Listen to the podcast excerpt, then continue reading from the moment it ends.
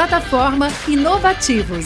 Diariamente, lideranças e especialistas de todos os segmentos do mercado abordam temas como gestão, tecnologia, inovação, sustentabilidade, empreendedorismo, negócios e comportamento. Nossa proposta é compartilhar conhecimento com autoridade para você saber as novidades do mercado onde estiver seja por meio do nosso portal, revista digital, newsletter, vídeos, TV, podcast ou pelas nossas redes sociais. Acesse inovativos.com.br, cadastre-se e faça parte da sua melhor fonte de conhecimento e conexão com a nova economia. Bem-vindos e bem-vindas a mais uma Assembleia Geral da O2O. A gente tem muitos assuntos para tratar. Tem audiência pública no Rio de Janeiro, tem a reunião que a gente fez com o Bianco, que é o secretário da Previdência. A gente tem o assunto de labor, de produção de dados, dos, do que está pingando na imprensa sobre a assimetria regulatória é, frente ao Banco Central. São vários temas que eu não vou esgotar aqui nessa introdução, mas eu quero, antes disso, convidar todo mundo para participar de um bate-papo que a gente vai ter inicial de 30 minutinhos sobre cibersegurança. Acho que todo mundo se debruçou aí na LGPD, não só no momento em que ela passou a vigorar, a produzir efeitos, mas principalmente no debate. Então, só para resgatar, a associação debateu o assunto há cinco anos atrás, na época que ainda era um esboço no Ministério da Justiça, e a gente participou, assim como tantas outras associações, foi um tema que reuniu muitos atores e, no final das contas, de um, num momento muito raro, a gente se uniu é, basicamente com quase todas as associações e grupos de tecnologia, de saúde, que estavam sendo mais impactados com essa, com essa norma inclusive nos, nos posicionamentos.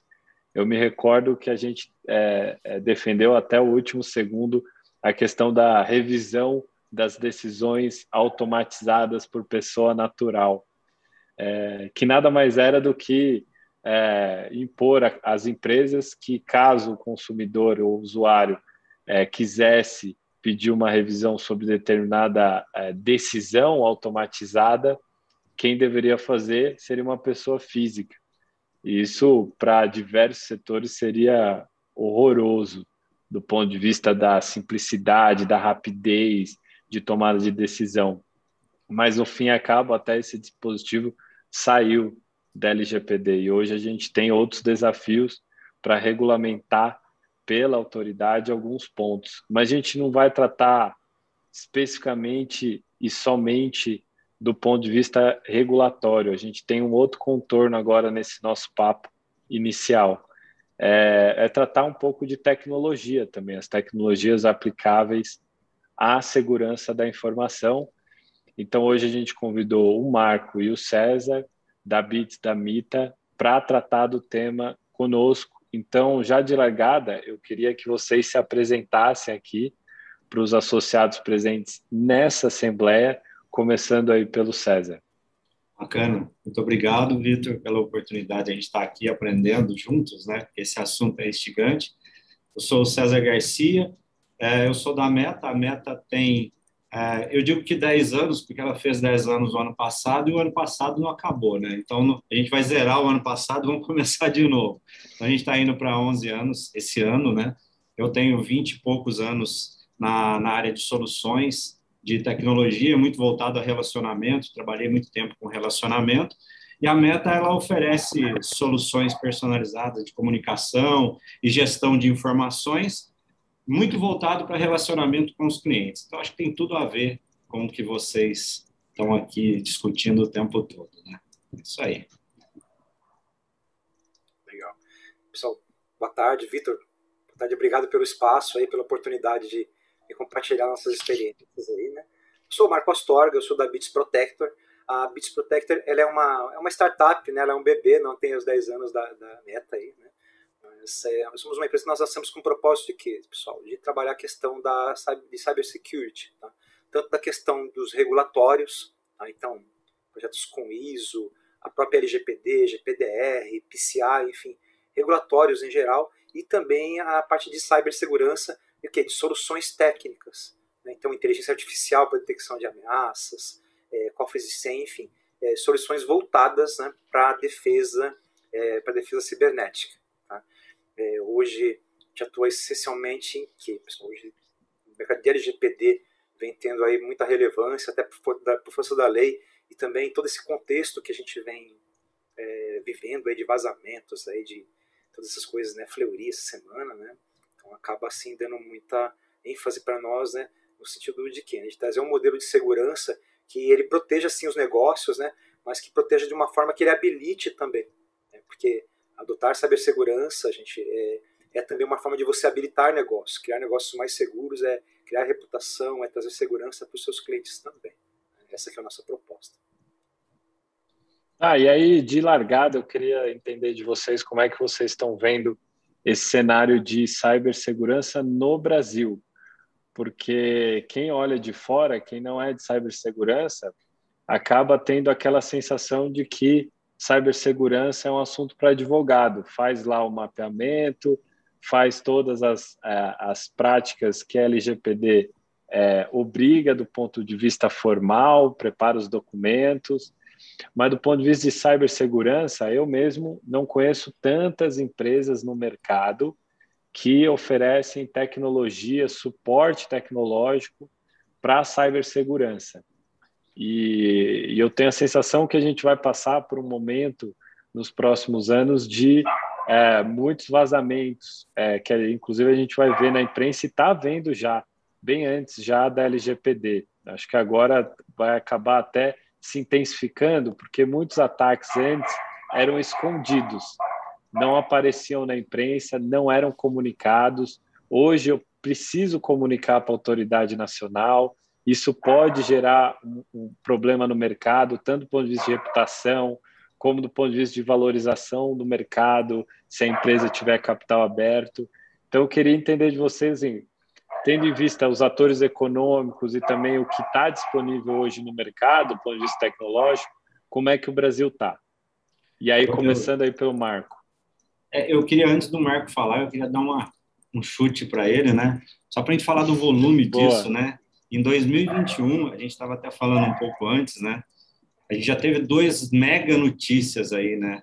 Uma da JBS, que o, resgate pedido pela, pelos que colocaram o ransomware lá foi de 11 milhões e o Fleury, que está aí na mídia desde terça-feira, né? De fala-se de 5 milhões. Então, nós estamos falando só de 2021 de aproximadamente 80 milhões de reais, que, que são 16 milhões aí de dólares, né? O ano passado, a gente teve aí duas empresas grandes também que, que demonstraram, e por coincidência ou não, é, em 2019, a IBM soltou um estudo é, com relação à, questão de segurança, que as áreas de segurança eram uma das que eram mais afetadas pelos vazamentos de dados, e que ela tinha mais ou menos 6,5 milhões, em média, de gastos com vazamentos, 60% a mais do que as outras indústrias. Coincidência ou não, 2021 já está despontando aí, parece que o maior mecanismo de ransomware que está atacando aí é um tal de Sodonokbi. Eu até anotei porque é muito complexo. Sodonokbi. Esse cara é um dos maiores responsáveis em 2020 por vazamento de dados e por pedido de resgate em Bitcoin.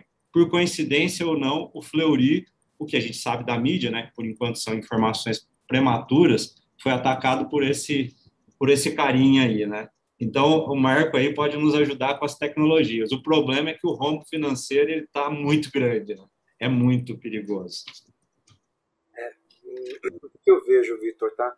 É, no Brasil a gente teve aí uma, uma aceleração muito grande né, de transformação digital. É, o que, que eu percebo, tá? As empresas não prepararam, elas não prepararam as pessoas, né, seus funcionários e nem mesmo algumas nem mesmo seus clientes para lidar de forma segura com esse novo contexto. É, é, o caso, por exemplo, né, as redes hoje são de altíssima velocidade. É, o IP hoje ele é relativamente muito barato. Então, para você subir uma base de dados de uma empresa muito grande aí, é, através de um ataque é muito rápido, é praticamente imperceptível. Então, o primeiro ponto está na educação das pessoas. E para completar, a gente teve esse, esse home office sem sandbox, né, que é todo mundo para casa para proteger as vidas aí, né? É, da mesma forma, nem todo mundo implementou com segurança é, segurança tanto para a empresa mesmo e também para a pessoa na casa dela. O resultado que a gente tem né, é, é um, são perímetros de rede super expandidos, é, em redes que eles, as empresas não têm controle. Né, é, e o que? As pessoas contaminando os computadores né, de casa, fazendo às vezes um uso, às vezes pouco próprio, né, e no momento em que ele fecha uma VPN e conecta no escritório, leva para dentro lá.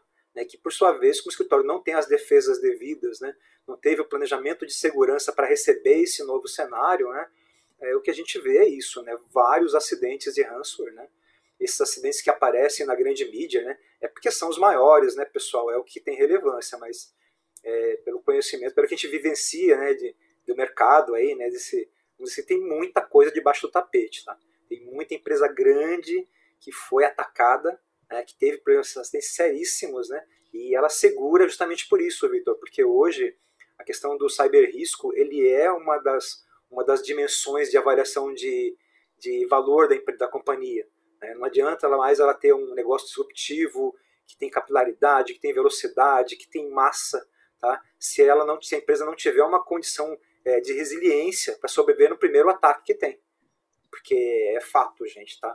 Vazamentos, ataques, é um risco inerente a negócios digitais. E com essa economia em rede, ultra conectada, aplicativos, nuvem, é, é, praticamente impossível você passar a margem de ter um acidente. Você, as empresas terão algum acidente, né? É, muitas já tiveram e não perceberam ainda, tá? O que elas têm que fazer, sim. É, antes de tudo, educar as pessoas para esse contexto digital.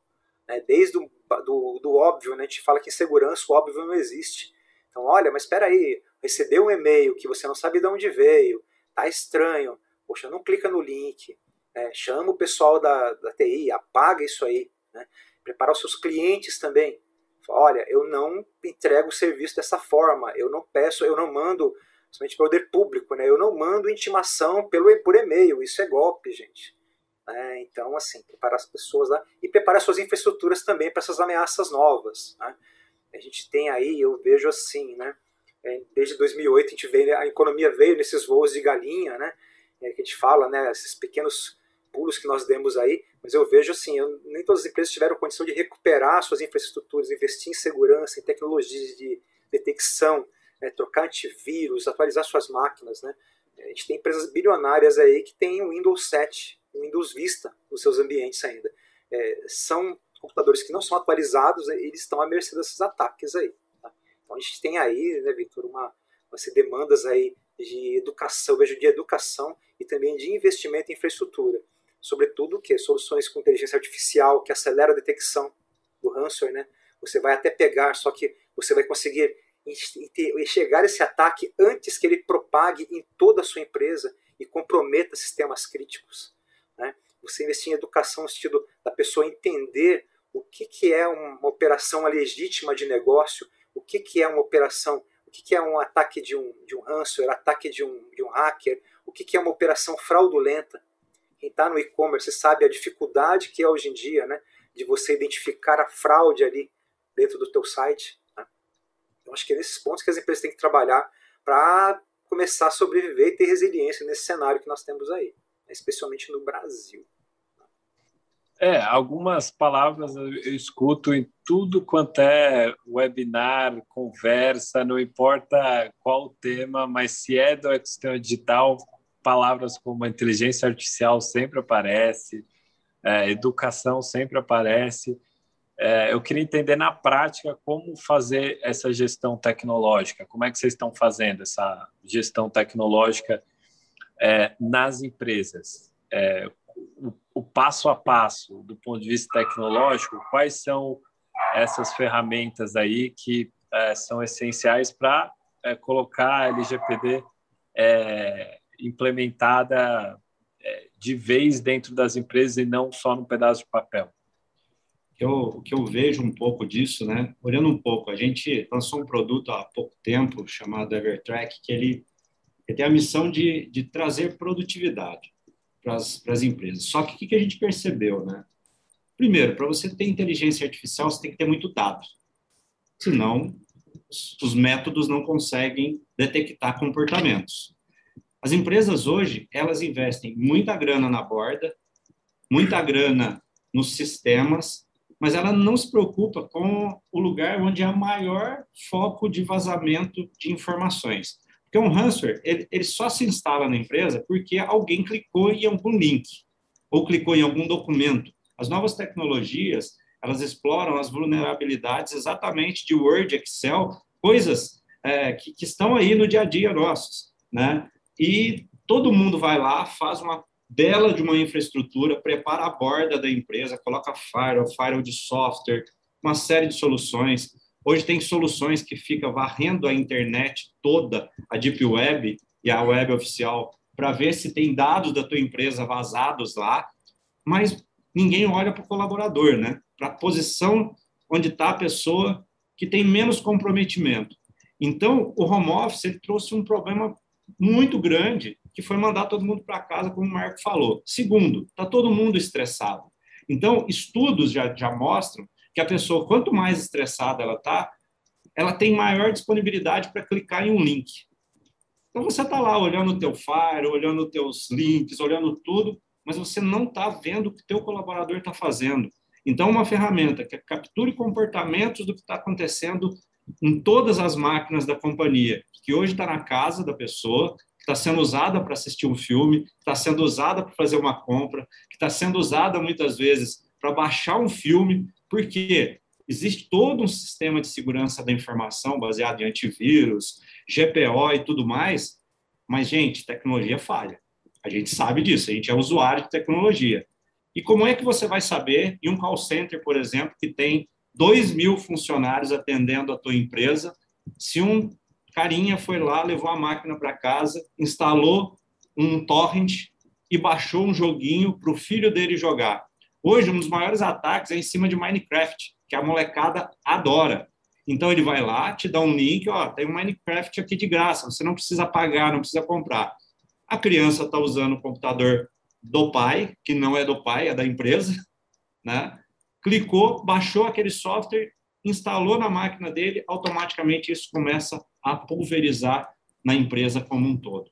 Então, é, as, as empresas, por, por mais que investam, elas investem muito na, na borda, em coisas muito mirabolantes, e esquece do elo mais fraco da corrente, que é o endpoint, que é a máquina do colaborador.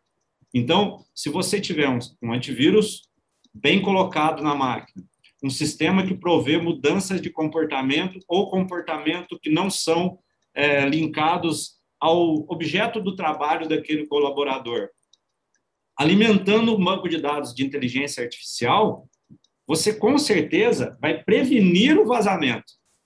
Hoje, um vazamento, ele tem em média, segundo estudos também de IBM, de Panda Security, de outros mais, você vai descobrir que vazou o teu dado em aproximadamente 200 dias.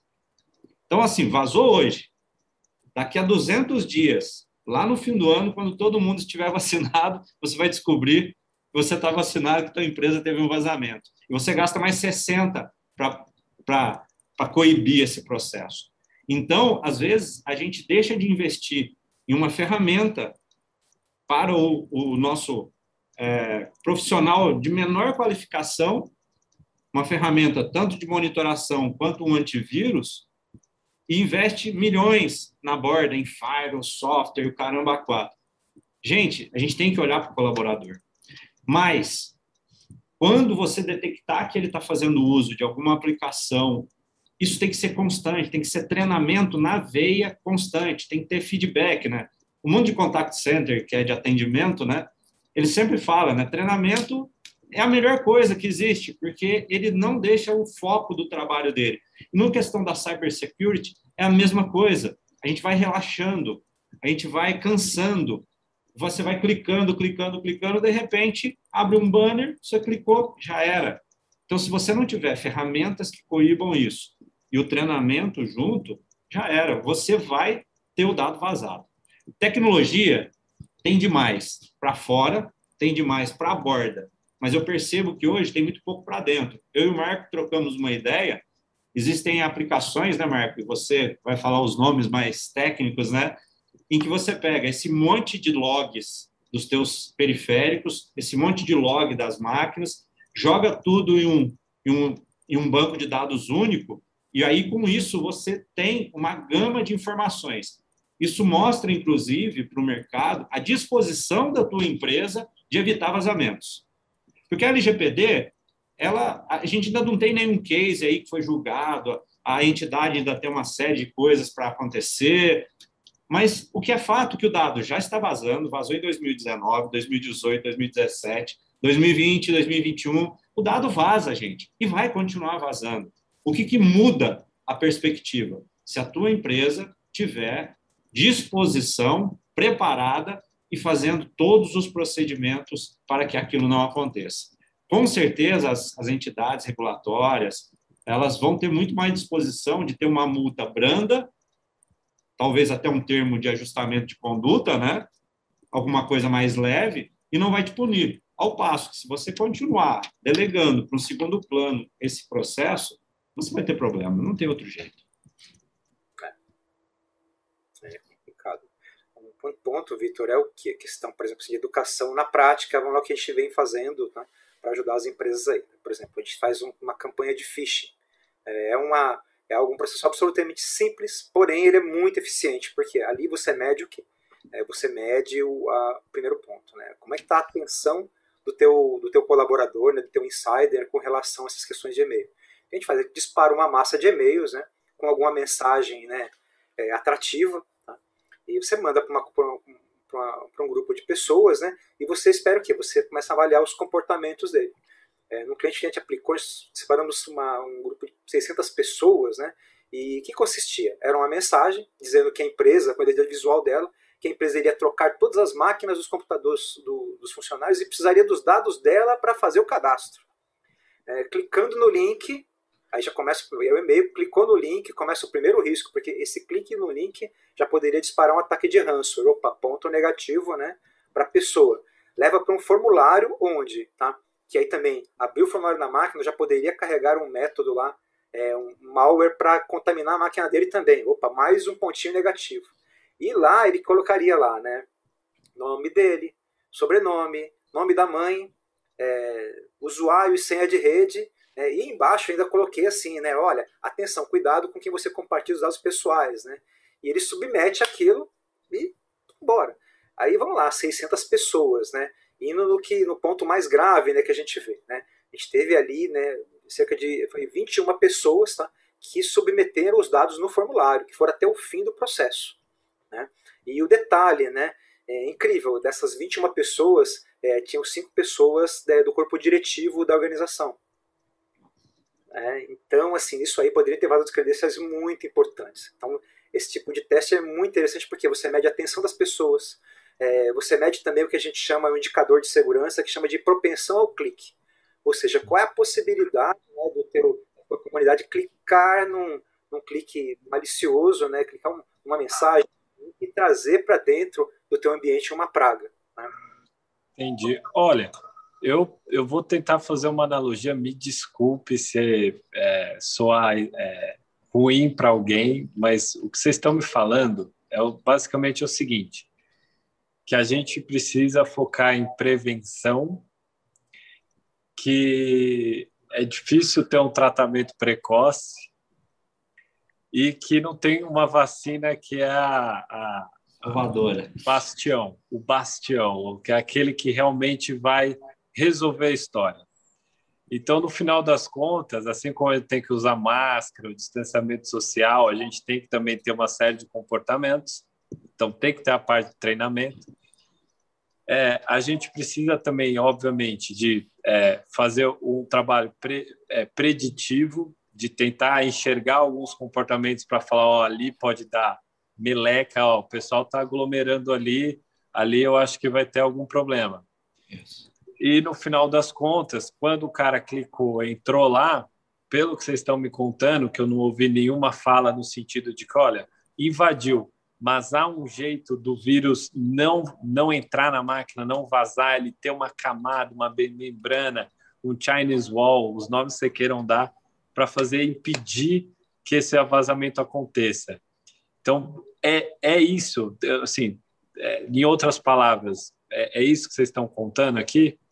Sim, Vitor, não existe uma vacina definitiva contra vazamento. Né, um outro caso foi bem interessante, um projeto que a gente implementou, que é um sistema de monitoramento de rede com inteligência artificial. Então, ao contrário de firewalls, é, antivírus que trabalham baseados em assinatura e, é, no, vamos dizer assim, na quebra de uma regra, esse tipo de tecnologia que ele faz, ele analisa o comportamento da tua rede. Então ele olha para onde a empresa manda e-mails, de quem ela recebe, que sistemas ela conecta.